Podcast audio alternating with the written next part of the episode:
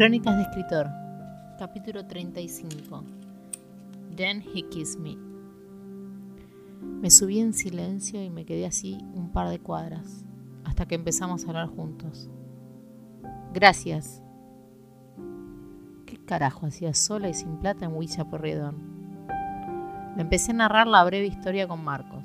A medida que le contaba, me daba cuenta de lo obvio que era el interés interesado, de mi galán de turno Ah, era un Lucas al final.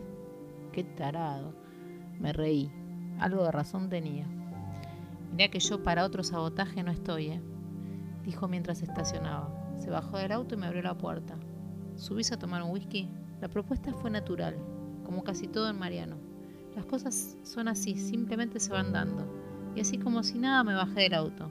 Vamos. Subimos conversando de la noche, del amigo de Marcos, riéndonos de los clichés, de esto, de aquello. Tengo un Blue Label para probar, ¿querés? El departamento era muy amplio, ordenado, una re linda biblioteca que me entretuvo mientras él preparaba los vasos. Clásicos, muchos libros de derecho y un bellísimo escritorio. La biblioteca nos dio pie para empezar a hablar de literatura. Me acerqué para sacar un libro y encontré una colección completa de mis novelas. Son buenas, che.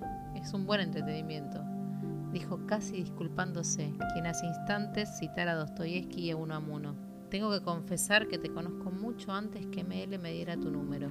Es más, lo primero que le pregunté a Jero cuando nos conocimos fue si era tu hermano. Saqué un ejemplar de Café para dos, para recordar la foto espantosa que habría sido la primera imagen que Mariano tenía de mí.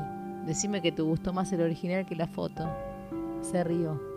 Definitivamente la foto no te hace justicia. Voy a pedir que la cambien. Va, lo pedí mil veces, nunca me dieron bola. La foto me mostraba de frente, con los anteojos puestos, y en un intento de Photoshop me habían retocado el maquillaje, sumándome por lo menos 10 años. Supuestamente querían que me parezca no sé a quién.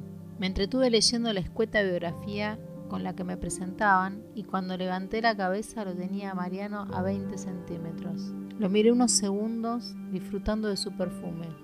Se acercó un poco más y me dio un beso. Lo que le siguió al beso se lo pueden imaginar. Puesto que fue él un caballero, no andaré en detalles en los que no ahondaría una dama. Lo que sí fue claro que una página se daba vuelta, que el proceso de salir de Lucas había terminado y que una nueva etapa se iniciaba. Epílogo. Maya me escribe semanalmente desde Córdoba. Está embarazada de mellizos. A Lucas lo crucé una tarde. Caminaba con la profe, cruzó de vereda y yo atrás de él. Lo saludé efusivamente disfrutando de su cara de odio mientras le decía a la señorita, eso sí, linda, cuídate de que no te afane. ML está de novia con Jero. Por suerte se mudó enseguida con los chicos a la casa de siempre. Y Jero alquila unas cuadras. Está leyendo Las sombras de Grey y empezó a tener un canal de YouTube. Tengo que confesar que lo veo de vez en cuando y me río imaginándola en sus peripecias de mami soltera. La besé me traigo un budín inglés día por medio y cada tanto sube con alguna cena en tupper.